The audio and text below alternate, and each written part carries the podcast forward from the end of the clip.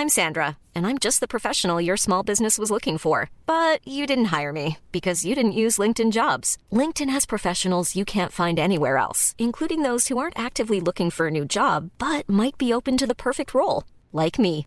In a given month, over 70% of LinkedIn users don't visit other leading job sites. So if you're not looking on LinkedIn, you'll miss out on great candidates like Sandra. Start hiring professionals like a professional. Post your free job on linkedin.com/people today.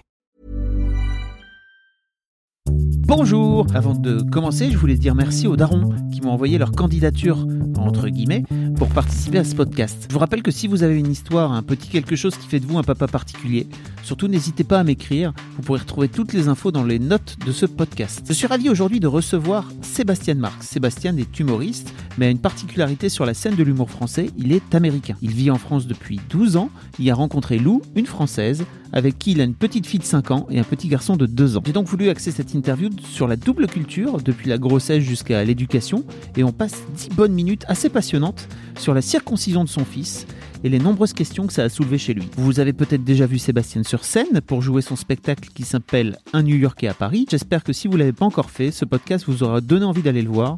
Vous pourrez retrouver toutes les infos à la fin de cette interview. Mais avant de retrouver Sébastien, je voulais vous remercier pour l'engouement autour du podcast. Merci beaucoup pour vos messages sympas, pour vos partages sur Instagram, pour vos mails, pour vos messages sur les réseaux sociaux. Surtout, n'hésitez pas à partager à vous abonner. Si vous avez aimé, c'est encore le meilleur moyen de me rendre l'appareil. On se retrouve juste après l'interview, mais d'ici là, je vous souhaite un bon moment en compagnie de... avec Sébastien Marx. Salut Sébastien Salut. Ça va? Oui, et toi? Oui, très très bien. Merci beaucoup de venir. Avec grand plaisir. C'est un grand plaisir. Sébastien, pour euh, expliquer rapidement, tu es humoriste, mais tu as aussi plein, plein d'autres casquettes. Uh-huh. Euh, donc là, par exemple, tu sors euh, un, un bouquin Oui. chez First. Oui, c'est qui- c'est First. Où tu racontes euh, ta, ta vie euh, Les Américain. 12 dernières années de ma vie, c'est-à-dire les, les 12, 12 années en France, qui est très dur à Parce dire. que les gens ont remarqué, mais à ton petit accent, tu Ouais, es petit, euh, tu- tu es American. I am American, oui. Donc, je suis new-yorkais même. Et donc, ça fait 12 ans, que, mais 13 ans maintenant que je suis en France. L'un des aspects en fait qui m'intéressait pour te faire venir chez Histoire de Daron, c'était cet aspect de double culture. Oui. Euh, alors, pour être très honnête, je te le disais euh, hors, euh, hors champ, hors caméra, Ouais. hors micro, euh, j'ai très peu lu parce que j'aime bien rester vierge de, de tout ça. Donc, tu vas un peu, tu vas un peu me raconter. Uh-huh. Mais j'ai vu, le peu que j'ai lu, j'ai déjà vu des trucs où tu disais, ouais, alors notamment, euh, la France m'a obligé à, enfin, m'a retiré la seule excuse euh, pour pour ne pas être papa. Que l'un de tes trucs, c'était ah, j'ai pas les moyens. Ouais, c'est ça. voilà. Parce qu'aux États-Unis, on a moins de sécurité sociale. Donc, quand on dit, ah, tiens, j'aimerais pas, on n'a pas le moyen d'avoir un enfant, c'est une vraie excuse. C'est légitime. C'est-à-dire que si on a un enfant, on ne sait pas si cet enfant va avoir de la, accès à l'hôpital, des choses comme ça. Bon, j'exagère un peu, mais euh, c'est un peu ça. Et donc, du coup, en France, j'avais plus cette excuse, malheureusement. Parce que moi, j'étais quelqu'un qui voulait pousser, euh, repousser cette date de devenir papa, même si c'est quelque chose que je voulais toujours être à un moment donné. Mais euh, ce moment donné, c'était toujours dans le futur. Je ne voyais pas vraiment quelque chose qui était trop présent. Et donc, du coup, euh, en France, euh, cette excuse euh, n'était plus là. C'était Et plus donc- valable. Et donc ta femme, euh, vous, Oui. êtes, vous êtes mariés On est paxé. Paxé. On est paxé. Euh, Ouais, qui, qui existe, j'ai l'impression qu'en France. Hein, Je sais pas. Euh, De toute façon, c'est quelque chose qu'on dit. Par exemple, sur scène, je, je dis que je suis paxé, personne n'applaudit. Hein. Tu dis t'es marié, les gens applaudissent. Même s'il dit ah j'ai trouvé quelqu'un, les gens applaudissent. Pax, rien. Il n'y a pas de statut Facebook paxé. Hein. Mais on est content d'être paxé. Donc vous vous êtes rencontrés euh, quand toi t'es arrivé en France, c'est ça? Ah non non en fait euh, je l'ai rencontré quand je suis monté à Paris. Voilà. je- suis monté à Paris. Oui parce que j'étais d'abord à Toulouse. Donc j'ai quitté New York pour aller à Toulouse qui en anglais veut dire perdre. Toulouse. Toulouse. Et donc, euh, donc j'étais avec une Toulousaine pendant des années. Et après, euh, on s'est séparés. Après, je suis monté à Paris il y a huit ans. Et gros. alors, c'était quoi ton, ton projet exactement pour retracer rapidement ta- ton, ton parcours euh, pour, pour quitter New York pour aller à Toulouse euh, Oui. aller manger de la saucisse? Qu'est-ce qui se passe? Je pense que le mot bizarre dans ta question, c'est projet. Euh, il n'y avait pas trop de, Ah oui. de choses planifiées là. En fait, je, je flottais. J'avais euh, ça faisait deux ans que j'ai reçu mon diplôme. Et donc, j'étais pour la première fois un adulte. euh, vraiment, j'étais libre de faire vraiment ce que je voulais. J'ai rencontré cette Toulousaine à New York et moi, je me suis dit, tiens, je vais en France, pourquoi pas Je vais la suivre. Ça marchait bien entre nous, euh, assez pour que je tente l'aventure. Et aussi, oh, moi, je voulais voir autre chose. Je savais toujours que que je voulais euh, voir d'autres pays et peut-être vivre ailleurs. À New York est génial, j'adore, mais j'ai grandi là-bas. Donc après un moment, je me suis dit, tiens, ça serait bien quand même de voyager pendant que j'étais jeune. Parce que je savais très bien que 30 ans peut passer comme ça, on essaie de grimper l'échelle dans notre euh, so- société où on travaille, et les 30 ans passent comme ça, et après euh, c'est trop tard de, de voyager. Donc j'avais quoi, 24 ans à l'époque, et je, je me suis dit, tiens, je vais tenter le coup, et donc je l'ai suivi à, à Toulouse, en pensant que j'allais rester un peu de temps. Et peut-être revenir aux États-Unis, peut-être avec elle, etc. Et non, je suis resté euh, donc quatre ans à Toulouse. Après, euh, après qu'on s'est séparés, je me suis dit tiens, je peux rentrer à New York ou je peux tenter mon coup, le coup à, à Paris parce que je savais. C'était évident assez rapidement que la France est très centralisée Ah à oui. Paris pour tout ce qui est euh, bon, plein de choses, notamment ce que je voulais faire, qui est soit audiovisuel, soit la scène, tout ce qui est entertainment et aussi en tant qu'anglophone, je savais que Paris était un meilleur choix. Et donc finalement, je, je, je suis monté à Paris euh, il y a huit ans. Et donc, est-ce que tu avais ce, ce rêve de la, de la French girl euh, Il y a un truc, non, comme ça aux États-Unis, Oui, bon. de- du fantasme de, de la- Oui, de bon, la fille euh, française. je, je pense que c'est toujours un peu un fantasme d'une fille qui vient d'ailleurs déjà. Mais oui, l'accent en français pour nous c'est c'est charmant, on trouve ça euh, excitant. Et euh, donc oui, quand j'ai rencontré une française à New York. Euh, c'était excitant, quoi. Et surtout, c'était pas longtemps après que j'ai vu Amélie. Euh, tu- mais c'est- pile dans notre cliché, hein. Et, elle, euh, et aussi, il y avait un côté, elle était plus âgée que moi. Et donc, du coup, aussi, c'était un truc un peu exotique aussi pour un mec qui a 24 ans. C'était, ouh, ouh là là, hein, française, elle est plus âgée que moi. Ouh, elle, elle fume, ouh là là. Ce genre de choses. Et donc, euh, et donc, c'était, oui, c'était excitant, je pense. Et, et aussi, de, de, de fait de, d'aller dans un pays où j'étais vraiment un vierge, hein. Je, je, je raconte ça dans mon livre.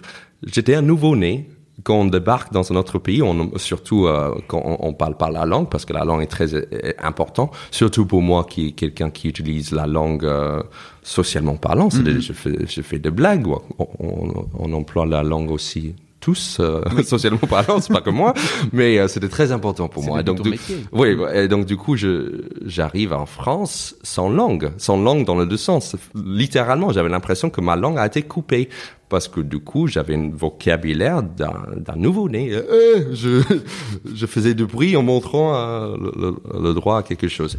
Et aussi le fait que avec cette Toulousaine, elle parlait très bien anglais. On parlait anglais en- entre nous. Donc entre nous, ça allait.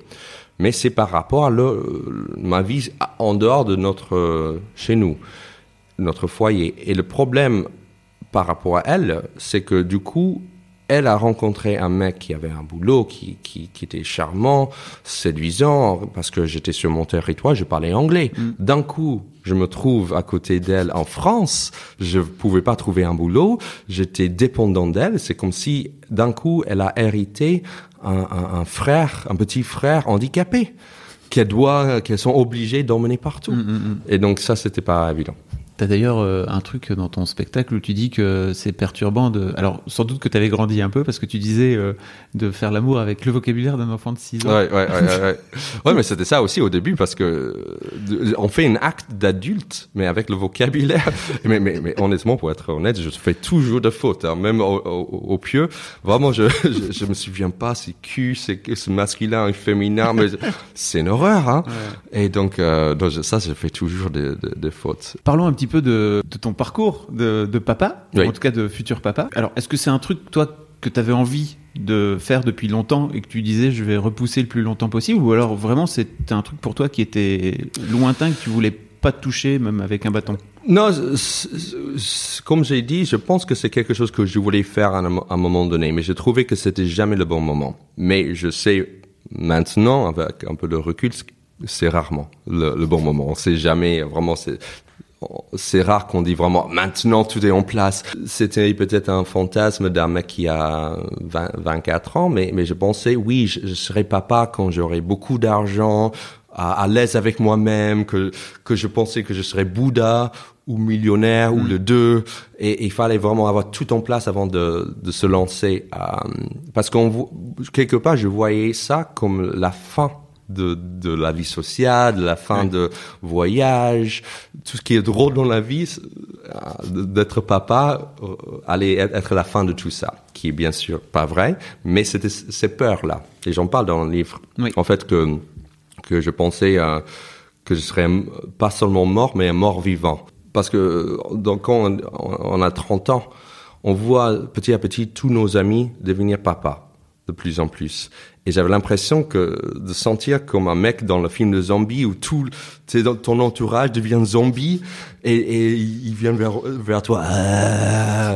Et souvent ils sont comme ça parce qu'ils dorment pas. Euh, tu vois, ils dorment pas, tu vois. Donc ils disent ah, attends que tu peux. Et toi tu es là tout seul et tu vois tout ton entourage et tu fini par être mordu. Euh, et, et, voilà, donc je me suis fait euh, mordu.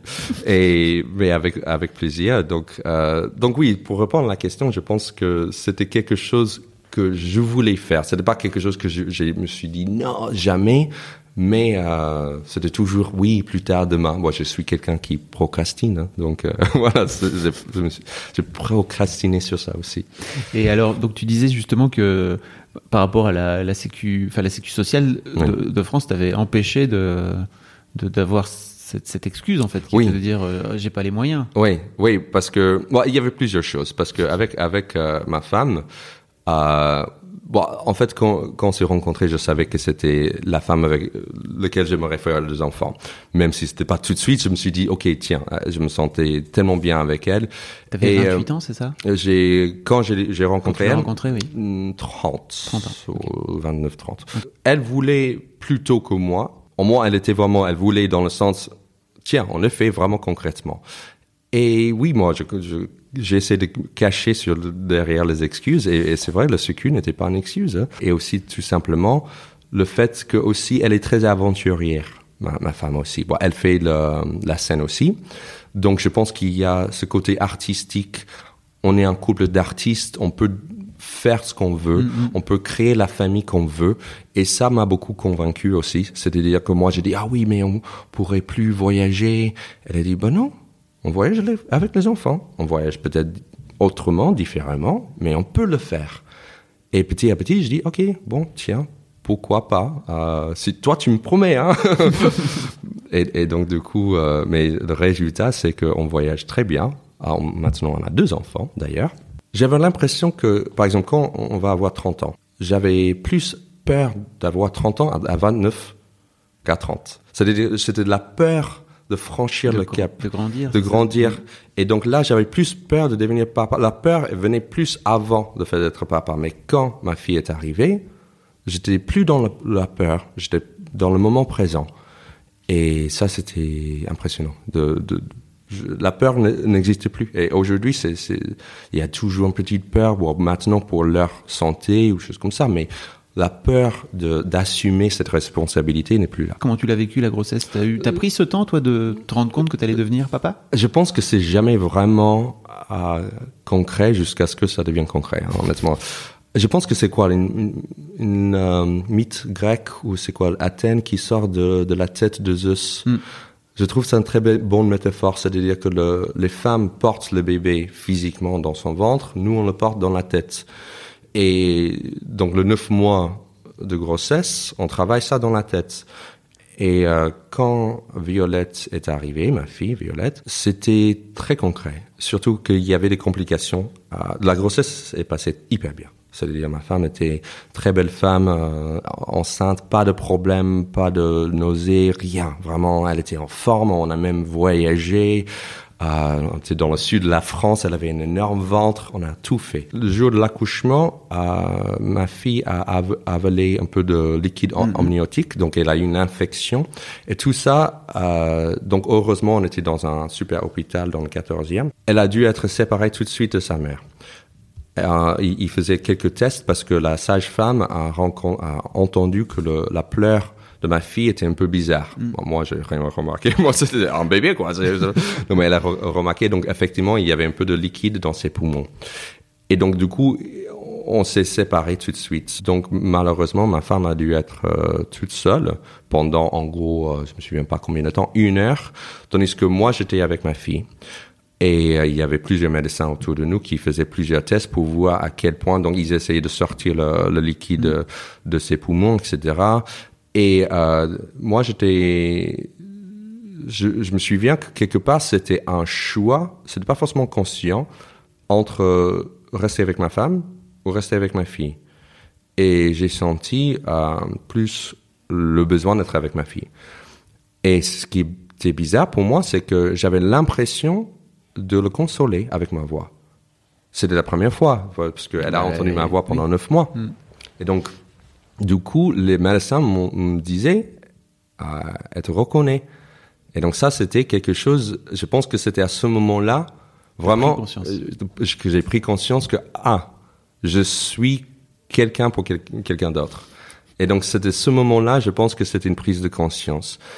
Et ce qui est dommage, c'est que du coup, en étant bon père, j'étais un peu un mauvais mari ou mec parce que euh, j'ai dû laisser ma femme toute seule. Et elle, elle a très mal vécu ce moment parce qu'elle comprenait pas. Ah, ah, moi, je pensais qu'ils informaient ma femme Ah oui, ok. en disant exactement, mais, mais personne ne savait en fait. C'est ça le problème. C'est que même le médecin, ils, ils peuvent pas dire trop tôt le problème sans faire plusieurs tests. Et donc, du coup, on était un peu dans le noir. Donc, surtout ma femme qui était toute seule en fait chez elle. Tu vois, imagine, elle vient d'accoucher, elle voit son bébé partir, son mec aussi. Euh, donc, je sais pas à quel point il y avait des sages-femmes qui allaient euh, Ouais. la voir, mais apparemment pas très souvent. Donc ça, c'était un peu Mais c'était un truc qu'elle t'avait demandé en fait de de- d'accompagner euh, votre fille ou Non, c'est un moi, truc que t'as fait toi assez naturellement? Euh, je me souviens pas. Vous Non, je, pas dit elle- à un moment donné euh, qu'est-ce que je fais c'est ça elle, elle- je me souviens pas d'avoir cette discussion. Donc peut-être euh, c'est moi qui l'a suivi juste naturellement. le stress Euh, oui, J'imagine. oui, parce que quand on entend qu'il y a un problème avec le bébé, euh, je, pense que j'ai même pas posé la question. J'ai suivi euh, ma fille. Et peut-être on aurait dû eu cette conversation. J'ai pas un souvenir, euh, donc peut-être on aurait dû. Euh, Puis en même temps euh, mais, honnêtement, oui. Aujourd'hui, je, je sais que c'est ouais, difficile à faire. En fait, ce que j'aurais pu faire, peut-être, c'est de juste faire un aller-retour Oui. rapidement pour la, la voir, voir si oui, tout allait bien. tu pensais effectivement que quelqu'un Mais quand, dire quand Violette me tenait ma, Ah mon oui. petit doigt, c'est difficile à dire, ah, tiens, non, désolé, euh, je dois voir ta mère. c'était dur, ça. Euh, donc oui, je pense que pour répondre à la, à la question, quand est-ce que je sentais pour la première fois papa, c'était ça, ce moment-là. Je pense que les, les, les accouchements euh, qui se déroulent de façon compliquée, en fait, euh, te créent tout de suite un, Un lien. un lien. Ah, c'est clair. Parce que tu, tu es sur le point de. Déjà, tu te rends compte tout de suite que ton enfant est en train d'être en danger, alors que Oui. ça devient une petite chose qui peut, qui peut mourir comme ça ou qui, qui peut vraiment devenir malade extrêmement vite. Quoi. Oui. Et c'est de ce côté fragile qui, ouais, qui, qui m'a frappé, la réalité de ça. Pourtant, elle était, à- elle faisait 4 kilos. Hein. Oui. Et donc, du coup, elle, est, elle, a, bébé. Ouais, elle a dû aller à- au néonat pendant quelques jours. Et ce qui était aussi frustrant, c'est que le, le médecin, ils peuvent pas euh, te dire le problème. Ils, ils, ils attendent. Ils peuvent pas dire ah oui ça va aller parce qu'ils peuvent pas dire ce genre de choses parce que si ça va pas dans 48 heures après, ils se disent ok on va prendre euh, étape par étape euh, voir comment ça évolue. Et donc euh, ma fille était dans en néonat et euh, pendant deux trois jours chose comme ça, je me souviens pas exactement combien de temps, mais je savais que ça allait aller parce que déjà ça, ça allait un peu mieux sa respiration, mais quand on était au néonat, on voyait ma fille à côté de plein d'autres bébés qui étaient plutôt de prém- prématurés. Oui. Et elle faisait la taille le double, quoi. Et je me dis, ok, bon, Elle a au moins ça va, ouais, elle, des elle, elle a au moins, elle, elle a la force, quoi. Et je savais qu'elle allait s'en sortir et assez rapidement. Elle, elle est sortie de, de néonat et euh, on est rentré quelques jours après ça. Comment ça s'est passé le, le retour justement? Euh, bon, c'est le, C'est hein, le c'est le début de, Ouais, je pense que c'est toujours bizarre hein, de, Mm. de quitter la maison à deux et rentrer à trois, et en, en sachant que oui, ça, on, on sera trois pendant longtemps là. Donc euh, c'était, c'était, ouais, c'était bizarre. Et après, on n'a pas beaucoup dormi. Je pense que ça c'est normal. Euh, et bon, bien sûr aussi, on était sur le nerf. Après un moment, quand ça, ça joue sur le nerf. Donc je me souviens que on était assez complices entre ma, ma, ma femme et moi, mais, mais bien sûr, je me souviens qu'il y avait des moments où on pouvait plus, on savait pas à qui c'était le tour parce qu'on était morts tous les deux. Au début, on pensait ah oui, ça sera bien que chaque nuit on alterne. Un coup c'est toi, un coup c'est moi. Mais on s'est dit après, on était tous les deux morts. Donc on a dit ok, une nuit c'est toi, tu t'occupes toute la nuit et l'autre fait la nuit suivante. Ah, donc on a essayé nos techniques et c'était le deuxième qui marchait un peu mieux. Mais après, bon, il n'y a pas grand-chose à faire. Hein. C'est, c'est, il faut euh,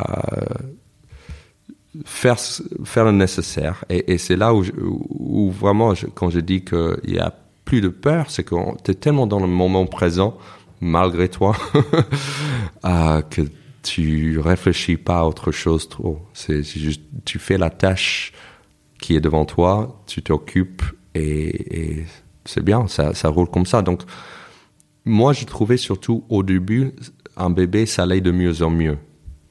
Quand euh, ma fille commençait à faire ses nuits après quoi, trois mois, je pense, assez, tôt, il y avait et depuis pas trop de problèmes. Donc, c'est un bébé assez facile. Vous avez euh, discuté euh, assez vite de justement cette, cette heure où ta, ta chérie était toute seule et que tu disais qu'elle l'avait pas bien vécu.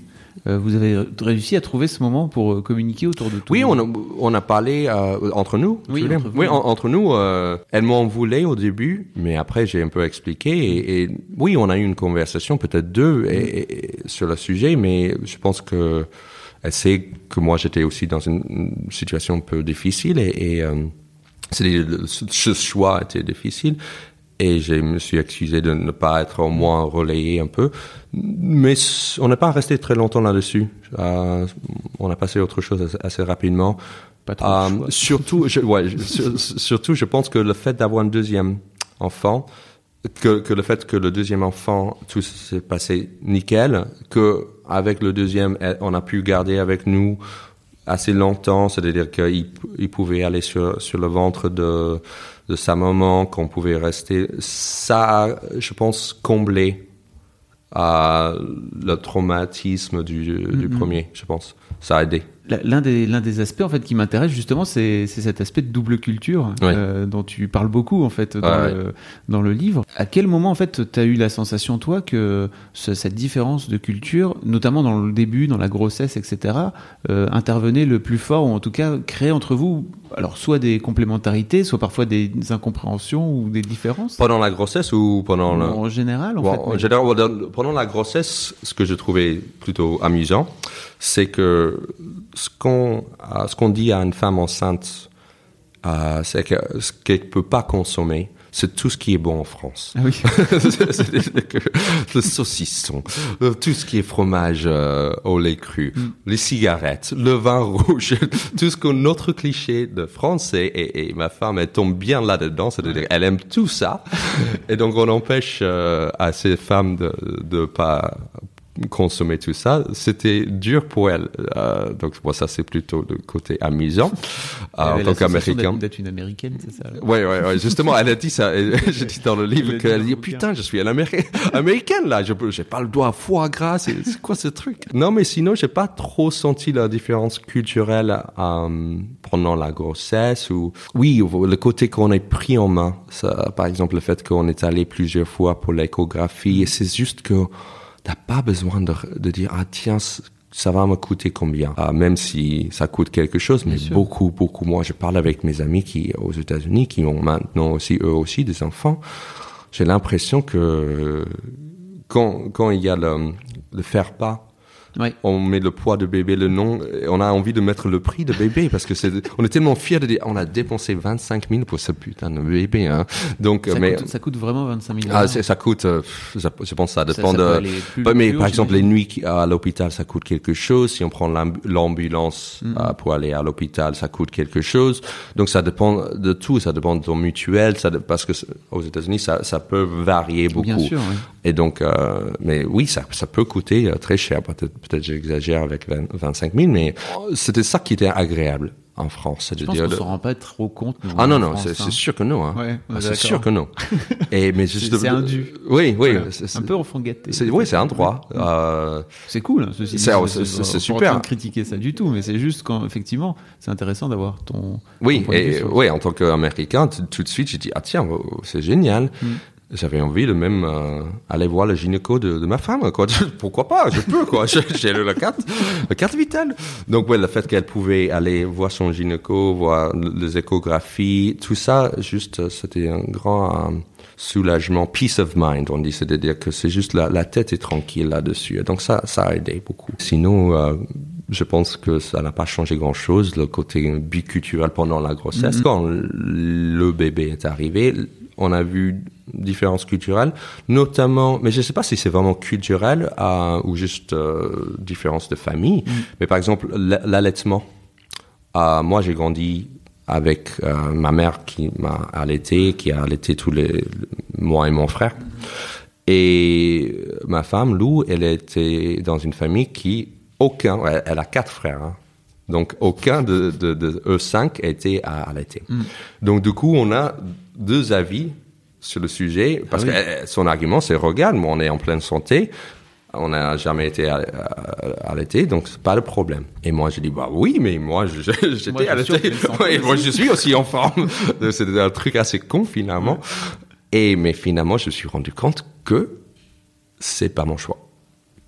Parce que je me suis trouvé dans une position de dire, hey, tu vas donner ton sein à mon, mon enfant, qui était très un peu, j'avais l'impression d'être un, un, un éleveur de vaches macho, euh, tu vois, tu donnes ton, ton, c'est quoi, un pis, euh, le pis, ouais. le pis à, à mon progéniture. Donc c'était un discours un peu bizarre à avoir. Et, et fin- finalement, je me suis rendu compte, non, c'est, son choix.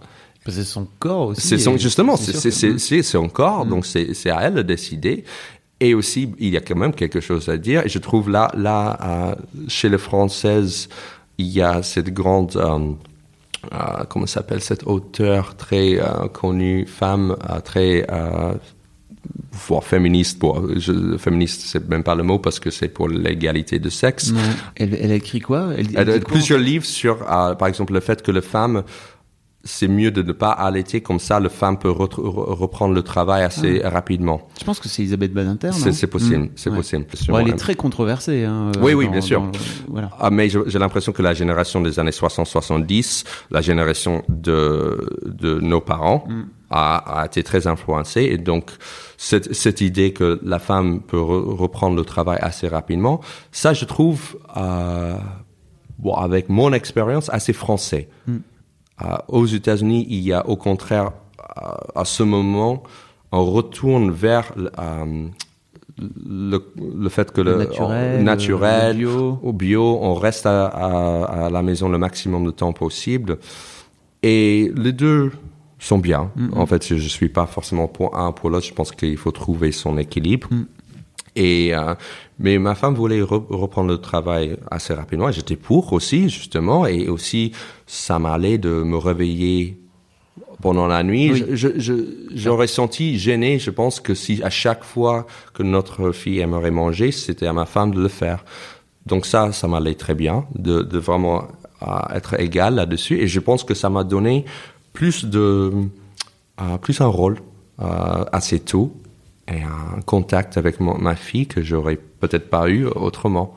Et donc ça, j'ai vu assez rapidement les avantages de, de ça. Donc ta fille aujourd'hui, elle, a- elle a quel âge? Elle a Ma fille a 5 ans 5 ans. et mon fils 2. Comment ça se passe euh, l'éducation d'un enfant euh, dans une double culture? Est-ce que euh, le fameux langage, tu lui as parlé en anglais Ouais. et ta femme lui a parlé en français, etc. C'est ça. Et elle a un double cerveau, c'est ça? Enfin, ils- ont un double cerveau. Depuis le début, on a décidé que moi je parle anglais avec mes enfants et elle français. Et je n'ai pas bougé d'un mot depuis quasiment. Ok. C'est-à-dire que, mais c'est naturel pour moi. Oui. Même le problème, c'est que je parle à tous les enfants en anglais. C'est-à-dire que quand il y a des amis de ma fille qui viennent à la maison, je parle à, à eux deux en anglais et je pense que sa copine va comprendre. J'ai dit, oh non, non, pourquoi je parle en anglais? Parce que, et donc, du coup, c'est très bizarre pour moi de parler à ma fille et sa copine en français. Euh, donc, j'ai vraiment l'habitude de parler anglais avec ma, mes enfants et ça a marché hyper bien. C'est-à-dire, Violette est complètement bilingue. C'est fou. C'est, euh, ça marche, bon, au moins pour elle, hein. Peut-être ça, ça dépend de chaque enfant. On va voir avec mon, mon fils. Mais euh, c'est exactement ça, un double cerveau. C'est impressionnant aussi de voir que des fois je dis à Violette, dis à ta mère, je dis en anglais, hein, je dis tell your mother that we have to go in five minutes. Je l'entends, elle va voir ta mère, euh, sa mère, et elle, elle traduit, français. elle dit en français. Elle fait la traduction parfaite.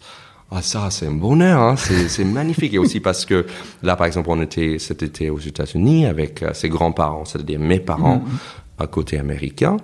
Elle parle anglais avec eux et donc euh, nickel, c'est nickel. Elle a un vocabulaire très riche. Autre chose qu'on faisait, c'est que j'ai insisté que quand elle commençait à regarder des vidéos de dessins animés, cho- choses comme ça, qu'elle regarde en Hiring for your small business? If you're not looking for professionals on LinkedIn, you're looking in the wrong place. That's like looking for your car keys in a fish tank.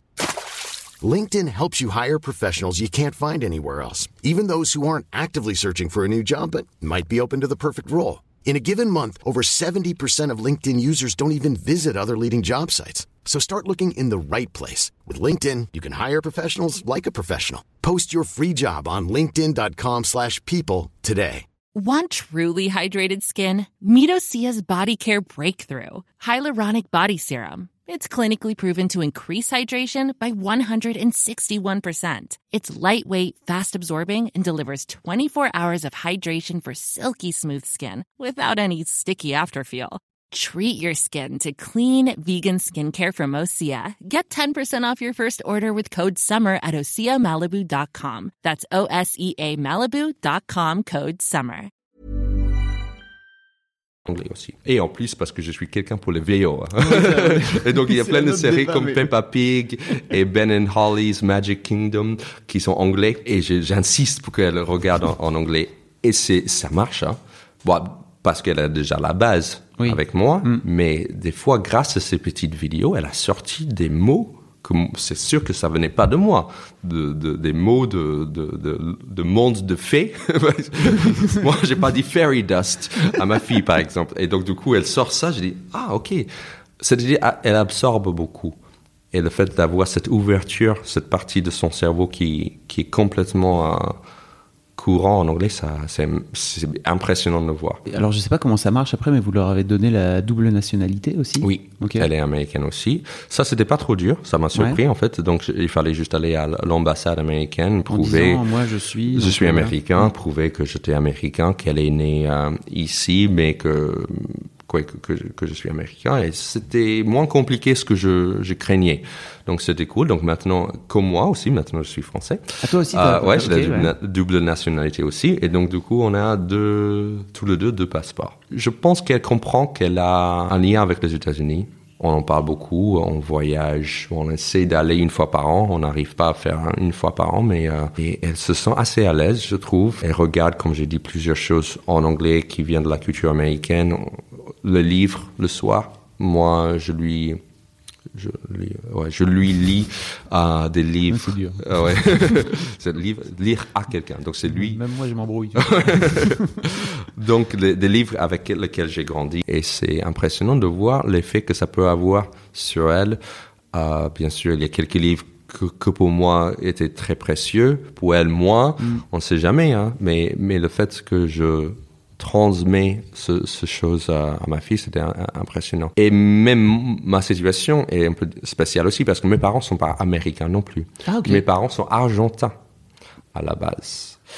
Et donc, euh, déjà, je me considère américain parce que je suis né, j'ai grandi là-bas, mais mes parents sont des immigrés. Et leurs parents sont des immigrés aussi.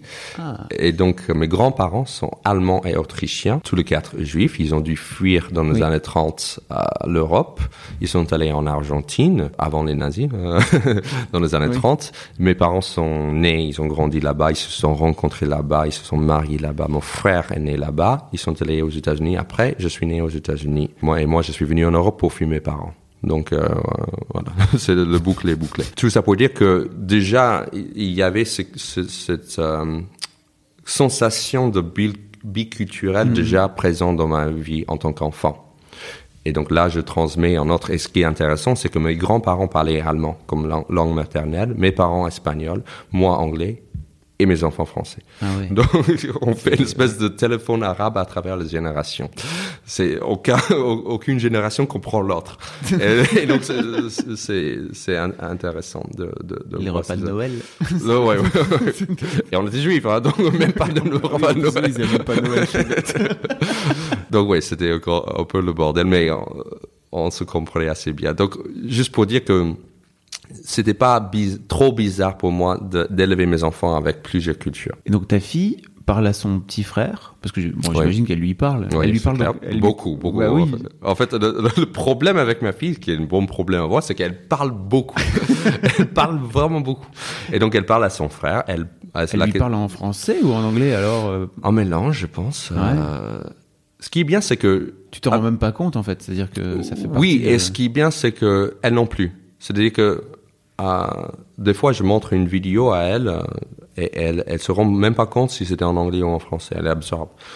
Et avec son frère, elle parle les deux, les deux langues. Pour finir avec ma fille, c'est que je trouve que l'anglais est, est devenu notre langue spéciale à nous. C'est-à-dire que ça crée un lien Ah oui. entre nous. Euh, comme si on était dans notre, c'était notre euh, langage euh, code. Parce que de ce fait-là, ta Lou ne parle pas du tout. Non, si, elle, elle parle très bien anglais, elle comprend. Non, je- ça, ça, j'imagine. Mais ceci dit, euh, elle parle pas du tout avec elle en anglais. Non, non, non. Ah, c'est génial. Non, je refuse avec euh, son vous, accent vous français. Elle, elle pareil pour moi. Elle dit non, Ouais. tu, tu prononces pas assez bien le- ces mots français. Il faut que tu parles anglais parce qu'on veut pas que notre fille prenne ton Dise- accent. Dise la cul, quoi. C'est Ouais, exactement, exactement. Je parle de ça parce que je pense qu'elle va recréer ce lien spécial avec son frère en anglais. Vu qu'on est en France, elle peut parler en anglais avec son frère et ses copines ne va pas forcément comprendre. Ah, oui. Donc ça fait un peu, regarde, on a un langage secret entre nous. Et je pense qu'elle va transmettre ça aussi à son frère. J'espère. Mais oui, pour l'instant, c'est un mélange des deux langues. Vous allez appliquer le même truc que pour le, pour le petit. Oui, Ouais. euh, on est déjà en train de le faire. Oui, Moi, bah je parle oui, uniquement en anglais avec, avec lui. Il parle trois langues. Il parle anglais, français et bébé. Euh, plus bébé. Mais c'est vraiment c'est ce moment magique là. Il a deux ans et trois quatre mois où le, Le langage arrive. langage commence à me sortir. Ça c'est c'est un bonheur. C'est vraiment un bonheur. Même si des fois je ne sais pas quelle langue il parle. Par exemple, là, j'ai une hyper, j'étais très déçu parce que il a dit récemment, on était dans dans la rue, on se tenait la main, il me regarde, il montre me montre avec le doigt, il dit I love you. Et moi j'ai dit Ah, il a dit I love you. Et j'ai dit ah vraiment et, et- et sa mère a dit non en fait il a dit euh, avion. Tu vois? Et euh, oh, c'était logique parce qu'il montrait le, montrait le- le le ciel, ciel. et tu vois moi j'ai- c'était non ah, avion. Tu vois donc et j'étais très déçu. Et je sentais très con. C'est amusant, ceci dit, ton interprétation. Oui, oui, justement. non, non, mais justement, donc, euh, des fois, on ne sait pas quelle langue il parle. Mais euh, non, mais il y a des mots en anglais euh, qui sortent avec un accent bizarre. Euh, et c'est drôle parce que c'est à travers nos enfants qu'on voit quelles phrases on répète souvent. Par exemple, là, apparemment, je dis It's too big for you. J'ai dit plusieurs fois à mon fils parce qu'il ressort. Il dit It's too big for you. Et, apparemment, je le dis souvent, assez souvent, pour que c'est une phrase. euh, mais maintenant, bien sûr, il y a tout, tout ce qui est Let's go, euh, c'est les choses de base Mm. d'une vie quotidienne qui, qui est là et qui l'imprègne assez facilement. Et alors, quand vous êtes euh, à 4, Oui. à 3, donc euh, avec ta fille, et que vous avez une discussion à 3 avec, euh, avec Lou, Oui. vous parlez comment? Quand j'adresse à Lou, Ah ouais, donc- je parle en français. quand Quand vous- j'adresse à Village, je parle en anglais. Qui, qui, en fait, la personne qui souffre, c'est moi, je pense. Parce que je commence à mélanger tout et à un point où je parle plus bien anglais en fait. Ah bon C'est-à-dire que c'est impressionnant, ouais, bien Oui, pour un Français, mais, c'est-à-dire que quand j'ai de- des amis qui me rendent visite, par exemple, ah, depuis les États-Unis, ils disent mais tiens, tu as oublié des mots, hein tu, tu construis tes phrases d'une façon française maintenant. Et donc j'ai l'impression que je, je parle aucune langue bien. En fait, c'est ça qui est agaçant maintenant parce que je, je, je passe trop de temps en France que je, je commence à construire des phrases d'une façon française. Pourtant, je parle pas si bien français, mais je, je, perds l'anglais aussi. C'est naturel maintenant pour moi. Je parle euh, à, à ma femme français, à ma fille, mes, mes enfants en anglais complètement. Dans ce livre, il y a un chapitre sur la, circoncision de mon fils, parce que c'est un grand défi pour moi, parce que moi je savais, j'étais pas sûr de vou- vouloir, vouloir le faire ou pas, parce que moi je suis juif, je- mais je suis pas pratiquant. J'ai grandi avec, j'ai fait mon bar mitzvah et tout, mais aujourd'hui dire que je suis juif, c'est un peu, c'est pas très honnête. C'est-à-dire que ça fait des années que je suis pas allé à la synagogue. Mais j'avais quand même un sentiment que ça serait bien de faire de circoncire mon fils. Pas seulement parce que je, à cause du judaïsme, mais aussi parce que je suis américain. Donc tu m'as posé la question par rapport au biculturel. Quand des moments où j'ai senti ça, aux États-Unis, 80% euh, des hommes sont circoncis. Et c'est moins de 20% en France ou encore moins que ça. Et donc la question aux États-Unis, on se pose pas trop parce que même en dehors, en dehors du judaïsme, tu- la plupart de, j'ai beaucoup d'amis juifs aussi, on a grandi un peu de même euh, culture. Eux, ils n'ont pas eu à trop poser la question, même s'ils sont pas très pratiquants, parce qu'aux États-Unis, c'est un peu une habi- habitude pour les questions de santé, apparemment. Et donc, ouais, je raconte dans, dans ce chapitre euh, le questionnement que j'ai eu. Et j'ai fait beaucoup de bruit pour une prépice parce que je me sentais un peu comme euh, Hamlet qui se pose la question to, be or not to be. Euh, C'était vraiment, euh, j'ai senti le poids de tous mes ancêtres, ancêtres peser sur moi. Est-ce que je le fais? Parce que ça sera quasiment le premier d'une longue génération d'hommes qui sera pas circoncis. Et aussi culturellement parlant, on le fait. Et moi, personnellement, esthétiquement, je trouve ça plus beau. Mais j'ai dit, tiens, mais je vais pas faire ça juste pour une question d'esthétique et tout ça. Et donc, euh, en parlant avec ma femme, elle a dit, la décision est, est la, est la tienne qui était bien d'un côté, mais pas bien d'un autre, parce que j'ai dit, tiens, non, je cherche à avoir une réponse. Moi, j'ai posé la question plutôt médicale, c'est-à-dire, j'ai posé la question au pédiatre. Euh, elle a dit, euh, c'est plutôt bien. Euh, D'autres avis disant que non, ça peut créer des traumatismes, mais on sait jamais. Parce que moi aussi, j'étais circoncis, mais euh, ce que je suis traumatisé aujourd'hui, je sais pas à cause de ça. Partons donc sur une psychanalyse hein, pour le savoir. Oui, oui, justement. le fait que je suis circoncis peut expliquer pourquoi j'ai des cauchemars récurrents avec, où j'ai des, je suis pourchassé par des rabbins avec des mains d'argent, mais sinon, tout va bien. Donc finalement, on a décidé, décidé de le faire. Et c'était très dur. On a trouvé un, un moelle, en fait, c'est le- l'espèce de rabbin, mais rabbin qui était aussi docteur. Donc c'était assez hypocrite quelque part parce que j'étais entre un, un- un acte médical et un acte religieux. Pourtant, je suis pas religieux. Donc finalement, on a fait. Et c'était dur parce que en prenant notre fils dans la voiture, je me suis dit, mais je suis con. hein. Je, je fais tout ce que je peux en tant que papa de protéger mon fils. Et là, je suis en train de le mettre en danger ou en, en douleur, on va dire. Et sur le moment aussi, j'étais un con aussi, j'ai tout regardé. Qui était. T'as- quoi T'as Tout regardé. T'as tout regardé Le- Ah le pro- oui. l'opération. Et, et aussi parce que la pédiatre et plusieurs personnes disent ah oui c'est un- c'est comme une, un piqûre, une piqûre. Hmm. Et donc j'ai dit ok bon ça va, c'est une piqûre, hein, il va avoir plein de piqûres dans sa vie.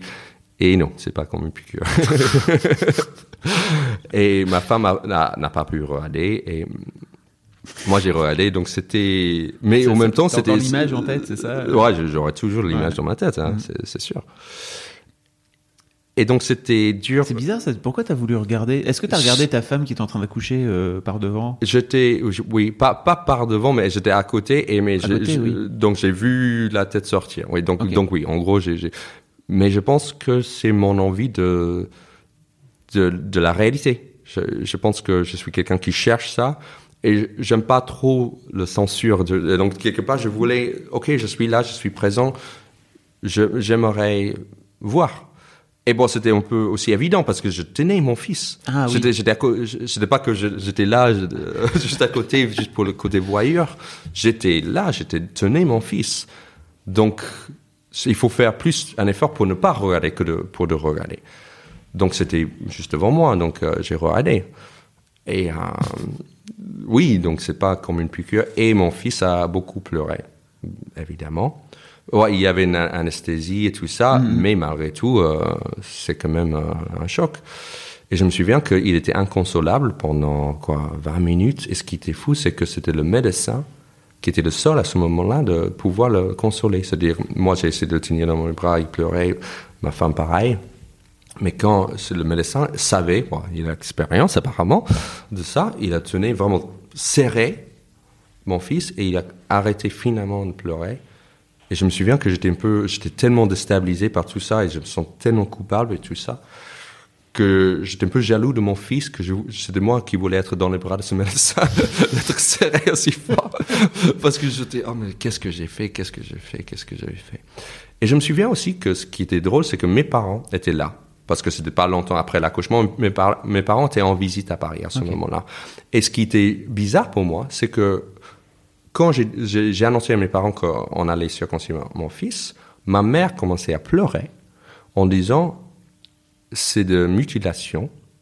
Euh, donc, elle- en fait, j'ai découvert en gros Que ta mère culpabilisée par rapport à par rapport à propre moi et mon frère. Et que elle a fait parce que mon père voulait. Mon père est un peu plus pratiquant que ma mère. Ma mère quasiment rien, pas du tout. Et mon père plus, pas très pratiquant, mais plus. Le judaïsme est plus important pour lui. Et donc il a insisté. C'est ça, c'est- fou à quel point on apprend quand on n'est papa de, de notre enfance. hein. Et donc c'est là où j'ai découvert que vraiment euh, ma mère n'était pas pour, qu'elle n'a pas pu être dans, dans la pièce. Elle, en fait, elle était, elle attendait dehors en pleurant. Tout ça, j'ai- j'apprenais le- euh, genre le jour où j'allais circoncire ma voiture et euh, ou quelques jours avant. Et donc du coup, c'était un- une surprise pour moi.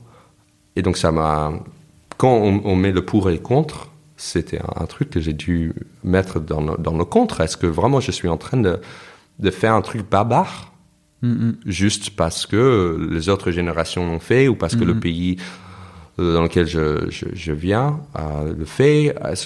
Et donc euh, c'était, ouais, une grande épreuve. T'as l'air un peu marqué, hein Encore là maintenant d'en parler. Oui, parce que j'en parle. Parce que mais en, dehors de ça, non, ça Oui, va. je Mon fils, mon- il va très bien. Mais c'est vrai que Non, mais quand, encore là, maintenant, oui, parce que là, hein. quand j'en parle, je revisite. euh, bon, ça, il y a deux ans, c'est pas très longtemps. Il y a très longtemps non plus. Donc, euh, quand je j'en parle, euh, oui, je- ça m'a frappé. Par exemple, je pense que c'était tellement, j'étais tellement surpris que ma mère pleurait parce que pour moi c'était évident. Elle, elle m'a circoncis. Je pense pour, pour, pour moi c'est de mes parents qui m'ont circoncis. Je pensais pas que c'était elle qui voulait pas et mon père oui. Et donc d'un coup d'apprendre tout ça, euh, euh, et je veux pas dire que je l'ai fait pour eux du tout. Je l'ai fait pour moi, je pense. Mais ce qui est bizarre, c'est que toujours je suis toujours pas sûr que c'était la bonne décision. Mais j'ai dit ça dans le dans le chapitre. J'ai dit euh, écoute, si dans 20 ans, mon fils, la seule chose à me reprocher euh, dans 15 ans, c'est que le fait qu'il est circoncis, ça veut dire que j'étais excellent comme papa. Donc, preuve, je- tu t'en veux pas à tes parents. Eux, enfin en tout cas ta non, mère s'en bah veut non, plus. bah non, au, au contraire, je suis plutôt content. Ouais. Je suis content ah, parce que, je, bon, comme je dis, à part peut-être ces cauchemars récurrents, j'ai pas de souvenirs euh, de traumatisme là-dedans. Donc moi, je suis esthétiquement, je trouve ça Plus beau. euh, plus beau, bah, pa- parce que aussi parce que peut-être j'ai grandi avec, donc toute une, Ah oui. une, ques- une question culturelle. Mon zizi, c'est le plus beau. et, et, et, euh, et aussi, bien sûr, j'ai eu plein d'arguments. Il y avait un, un ami de la famille qui disait, oh, c'est important que le zizi de, de ton fils ressemble au tien. Tu vois, c'est ce genre de, et je dis, au début, je dis, oui, oui, mais après, je dis, mais non, combien de, je pense pas lui montrer ma, ma bite trop souvent non plus, tu vois, c'est, mais donc, j'ai vraiment eu de, de ce, moment où j'ai dû peser le pour et contre et, euh, finalement, je l'ai fait. Aujourd'hui, il va très bien. Ah, mais mais c'est vrai que des fois, je dis, est-ce que est-ce qu'il fait cette crise-là parce qu'il est traumatisé par c'est un peu con, mais euh, mais il est en très bonne santé, tout va bien. Et donc c'est pour ça aussi quelque euh, quelque part je je me dis, c'est pas grave. Et, euh, tout va Et Lou, bien. ça va, elle, par rapport à sa propre expérience, ou alors elle va revivre la scène avec Je euh, pense ton que- fils dans 30 ans? Ah, je veux pas dire qu'elle elle regrette. Ça, euh, en moi, elle m'a pas dit. hein. Mm. Je pense que sur le moment, c'était très dur pour elle, pour nous deux. Et aussi parce qu'elle comprend pas. C'est-à-dire qu'elle n'a pas grandi avec cette culture ni, ni, ni cette religion. Mais elle était très ouverte. J'ai apprécié vraiment qu'elle était très ouverte et, me laissait euh, le choix. Donc elle regrette pas. Je pense qu'elle est aussi contente que tout va bien avec mon fils. Il a un très bon zizi euh, et tout ça, tout va bien. Mais on se disait tous les deux, si on a un troisième, on a une petite euh, tendance à préférer une fille, juste pour ne pas avoir besoin de poser la même question. Parce que du coup, si on a un fils, ça sera bizarre qu'on ne fait pas pour le deuxième. Donc tout ça, on se dit, tiens, si on a un troisième, si on a une fille, ça sera quand même bien. On n'aura pas à poser la question. Tu t'imagines comment, euh, papa, dans 10 ans? Euh, pareil, un peu. Je, je pense pas que je vais changer énormément. Euh, Ta, ta fille aura 15 ans, hein, oui, ah oui, c'est pour vrai. te resituer. Ouais, ouais. je sais que tout le monde dit attention, attends, attends qu'elle soit ado. Euh, mais Bon, ça évolue, en- enfin, c'est pas attention en fait, c'est juste que c'est pas pareil. euh, c'est pas pareil. oui. Je pense qu'on a 10 ans pour y, y arriver Ouais, aussi. Je suis d'accord. Euh, si elle, aura 15 ans demain, oui, ça sera bizarre. Mais je pense que je vais m'adapter. Je, je nous fais confiance, en fait. Et c'est ça que j'ai appris. Ah, c'est grâce à ma femme aussi, c'est que là, c'est toutes ces, ces peurs que j'avais au début. Maintenant, j'ai une confiance qui s'est installée, qui est là. Aussi le fait d'avoir un deuxième, aussi, c'est juste, je suis confiant qu'on va se débrouiller. Les enfants s'adaptent aussi assez facilement. C'est-à-dire que, par exemple, quand Violette avait deux ans, on a fait un road trip aux États-Unis. Ah, pardon, un road trip aux États-Unis. Et on a, on, a, on a vraiment fait un road trip C'est-à-dire, on a fait LA, San Francisco, Grand Canyon. On était dans les parcs nationaux, dans un petit tente où il faisait froid, il faisait chaud, tout. Et on a embarqué Violette avec nous. Je craignais qu'elle allait pas supporter. Elle, c'était nickel. Elle s'était adaptée complètement. Et ben, des fois, on a fait un peu, de- un peu n'importe quoi. On on n'avait pas assez de, de freins ou on se retrouvait en plein désert. Ah, Mais tout allait bien. Et, et- et on se débrouillait toujours. Et là, cet été, l'été dernier, on a fait pareil, un road trip plutôt euh, Québec et New York et Québec. Mm.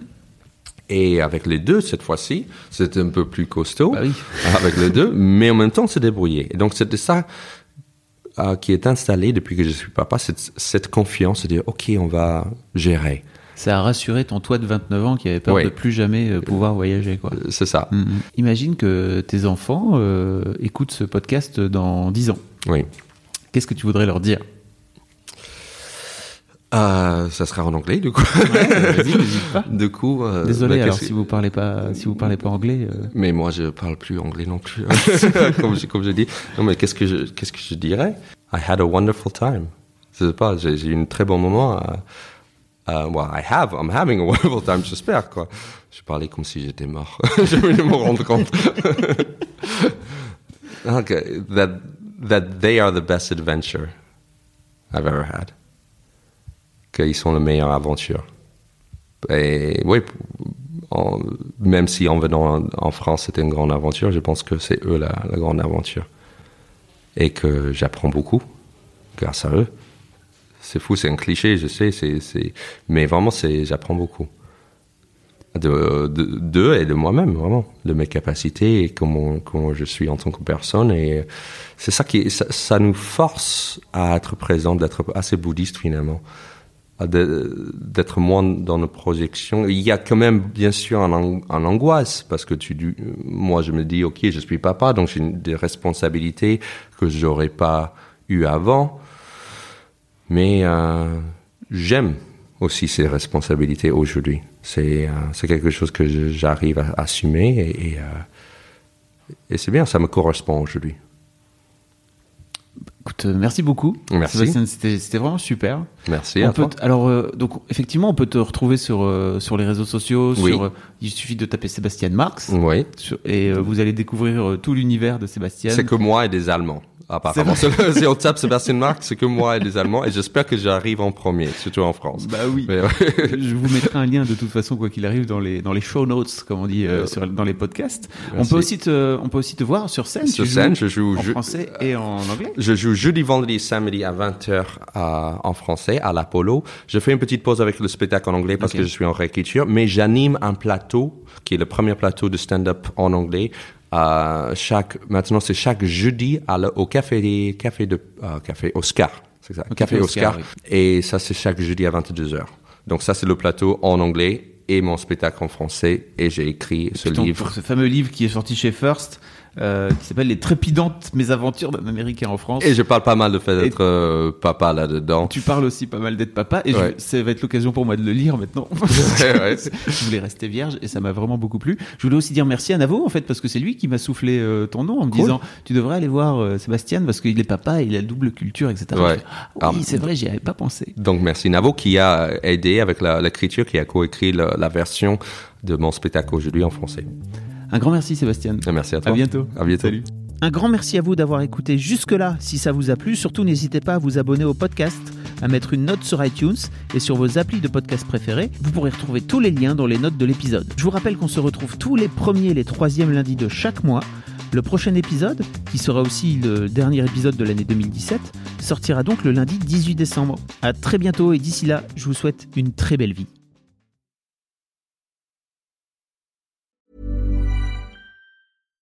When you make decisions for your company, you look for the no-brainers. And if you have a lot of mailing to do, stamps.com is the ultimate no-brainer. It streamlines your processes to make your business more efficient, which makes you less busy. Mail checks, invoices, legal documents, and everything you need to keep your business running with stamps.com. Seamlessly connect with every major marketplace and shopping cart Schedule package pickups and see your cheapest and fastest shipping options from different carriers. With rates up to 89% off USPS and UPS rates. And with the Stamps.com mobile app, you can take care of mailing and shipping wherever you are. Make the same no brainer decision as over 1 million other businesses with Stamps.com. Sign up with Code PROGRAM for a four week trial, plus free postage and a free digital scale. No long term commitments or contracts. That's stamps.com. Code program.